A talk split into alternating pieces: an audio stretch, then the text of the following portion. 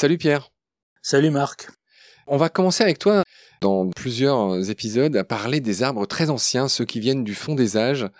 Et un de ces arbres peut-être les plus emblématiques, c'est le ginkgo.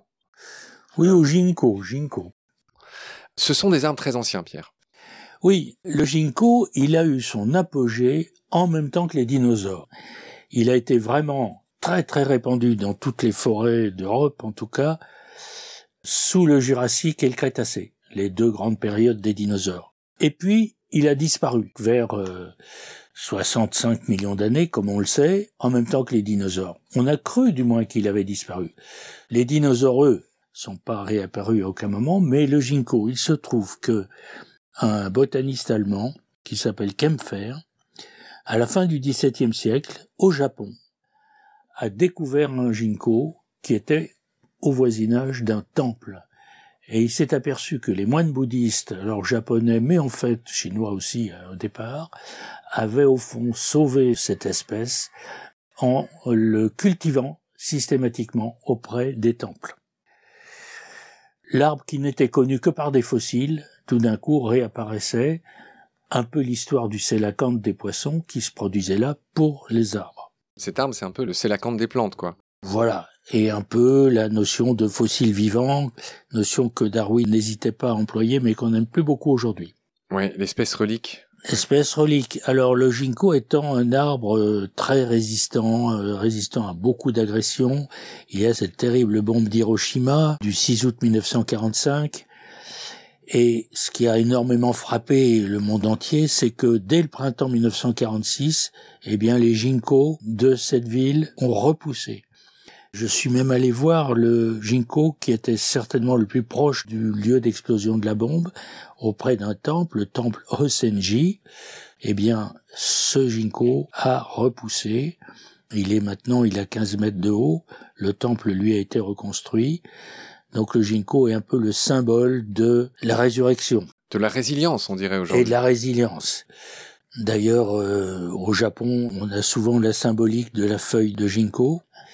C'est le cas, la ville de Tokyo, par exemple, le symbole officiel de la ville de Tokyo, c'est une feuille de ginkgo stylisée. Oui, la feuille de ginkgo est jolie, on dirait une sorte d'éventail, je ne sais pas comment la décrire. On dirait une sorte d'éventail. Un triangle. Oui, mais peut-être que certains auditeurs peuvent être étonnés de cette forme d'éventail, car on sait bien que le ginkgo s'appelle ginkgo biloba. L'expression biloba est très connue qui veut dire bilobé, deux lobes. Et pourtant, ce qui est vrai, c'est que quand on voit un ginkgo adulte, un ginkgo de, disons, de plus de 20 ans, les feuilles ne sont pas bilobées, elles sont en forme d'éventail plein. Alors ce qui se passe, c'est que l'arbre porte des feuilles très nettement bilobées quand il est très jeune, en dessous de 10 ans, 15 ans. L'inné a reçu des plants venant du Japon à l'époque, et bien sûr il a reçu des jeunes plants, des jeunes pousses, il a observé ce caractère bilobé et Ginkgo biloba c'est resté. Même si on comprend plus très bien quand on voit un grand arbre. On a compris cette nuance et on comprend d'où vient ce nom euh, Ginkgo biloba. D'accord, Pierre. Biloba, du moins. Parce qu'il reste à expliquer Ginkgo quand même. Ah oui, alors pardon, bien sûr. Ginkgo, c'est une forme japonaise d'un nom chinois. Et Ginkgo veut dire abricot d'argent. Le ginkgo, comme on l'a vu pour l'IF il y a quelque temps, est ce que Linné a appelé dioïque, c'est-à-dire il y a deux maisons, il y a les arbres mâles qui portent que des fleurs mâles, qui font du pollen, et des arbres femelles qui vont porter les fleurs qui donnent les fruits. Chez le ginkgo, la femelle porte des ovules, on dirait des sortes de cerises au bout d'une tige. Ces ovules au début sont blancs avec un peu de pruine, un petit peu luisant, comme argenté, la taille d'un abricot, et voilà, il n'en faut pas plus pour appeler cet arbre abricot d'argent. Je précise que la pruine dont tu parles, c'est cette espèce de petite poussière blanche qu'il y a par exemple sur les prunes ou les mirabelles. Exactement. Alors à propos de mirabelles, ces ovules qui au départ sont argentés blancs, qui donnent le nom ginkgo, ces ovules mûrissent et deviennent jaunes justement. On dirait à ce moment-là comme des mirabelles, elle tombe au sol et tous ceux qui ont approché le ginkgo savent que eh bien une mauvaise odeur se développe à ce moment-là. C'est un fruit qui pue. Car c'est un fruit qui pue. Il y a de l'acide butyrique qui est sécrété dans ces ovules mûris, alors que pourtant la graine à l'intérieur est recherchée, très savoureuse. Elle est grillée un peu comme des pistaches. Et elle fait partie de ce que en Asie on aime beaucoup consommer. D'accord, Pierre. Ah oui, merci. Euh, tu m'apprends beaucoup de choses. Pierre, pourquoi on appelle cet arbre aussi l'arbre aux 40 écus? Ça, c'est une appellation très française. Selon la légende, un riche Montpelliérain, un certain De Pétigny, avait obtenu euh, de la part d'un horticulteur londonien quelques pieds de ginkgo et il avait payé 25 guinées, ça correspondait à 40 écus, et de là la légende de l'arbre aux 40 écus. J'aime bien aussi dire que peu de temps avant, Voltaire avait quand même écrit L'homme aux 40 écus. Un conte philosophique et économique, en l'occurrence. Moi, je pense que ça a dû inspirer les gens. D'accord, c'est bien vu. Il se trouve qu'on est à Paris, Pierre. Je voudrais que tu nous dises un mot sur les ginkgos à Paris. Il y en a beaucoup. Oui, oui, il y a certaines rues qui sont complètement euh, remplies de ginkgos. Pour la raison qu'on a dit tout à l'heure, on s'évertue à mettre uniquement des ginkgos mâles le long des rues. Ah oui, pour éviter les mauvaises odeurs.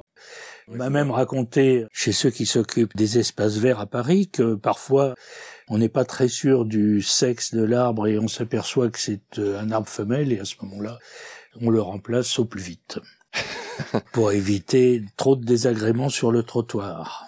En anglais, cet arbre aussi est surnommé le Maidenhair Tree, ce qui veut dire l'arbre à la chevelure de jeune fille. En fait, il existe une fougère qui s'appelle la capillaire cheveux de Vénus, dont les petites feuilles ressemblent à s'y méprendre à des feuilles de ginkgo en miniature. Et donc, maiden, c'est jeune fille, en fait, maidenhair fern, c'est fougère à la chevelure de jeune fille, c'est à cause de cette ressemblance. Goethe, le grand poète Goethe, un peu le Victor Hugo de nos amis allemands, a consacré un poème au ginkgo. Alors oui, Goethe, euh, écrivain, philosophe, homme d'État, était aussi un peu botaniste à ses heures. Hein. Il est même l'auteur d'un essai sur la métamorphose des plantes, euh, qui n'est pas très connu à vrai dire. Il s'est en particulier passionné pour le ginkgo. Il a vécu près de 30 ans dans la très belle ville de Weimar et il y a euh, carrément développé des plantations de ginkgo dans des parcs et même dans certaines rues. Et puis voilà, il y a un poème qui est très célèbre de lui, un poème euh, de 1815 euh, dédié à une femme qu'il admirait et où il a même placé des feuilles de ginkgo en décoration de son poème. Et il aimait dire que lui-même se définissait comme une feuille de ginkgo, comme étant à la fois un et double, un et bilobé.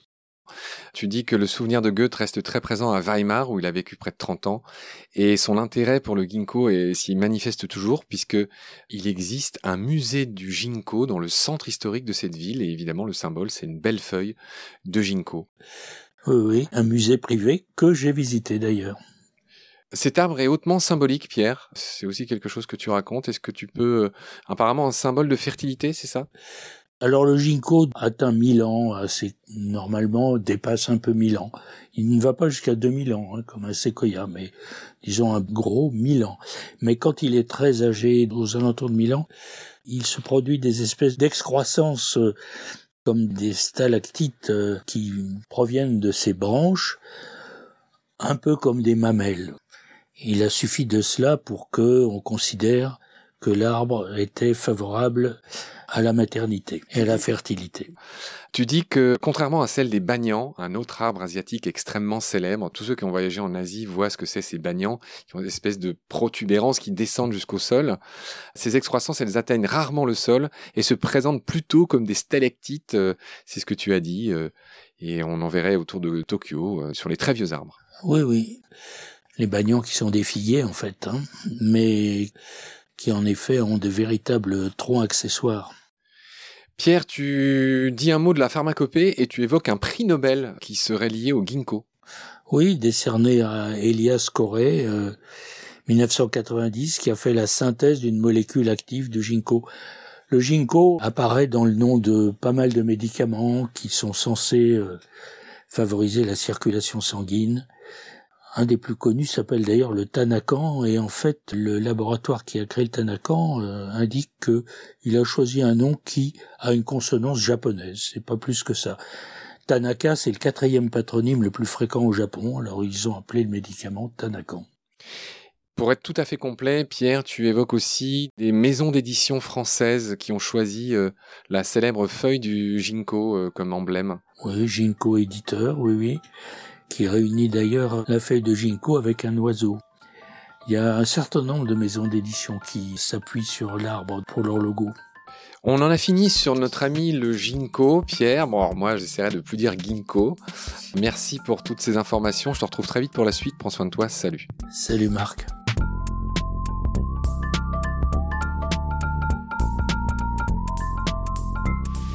I've seen things you couldn't believe.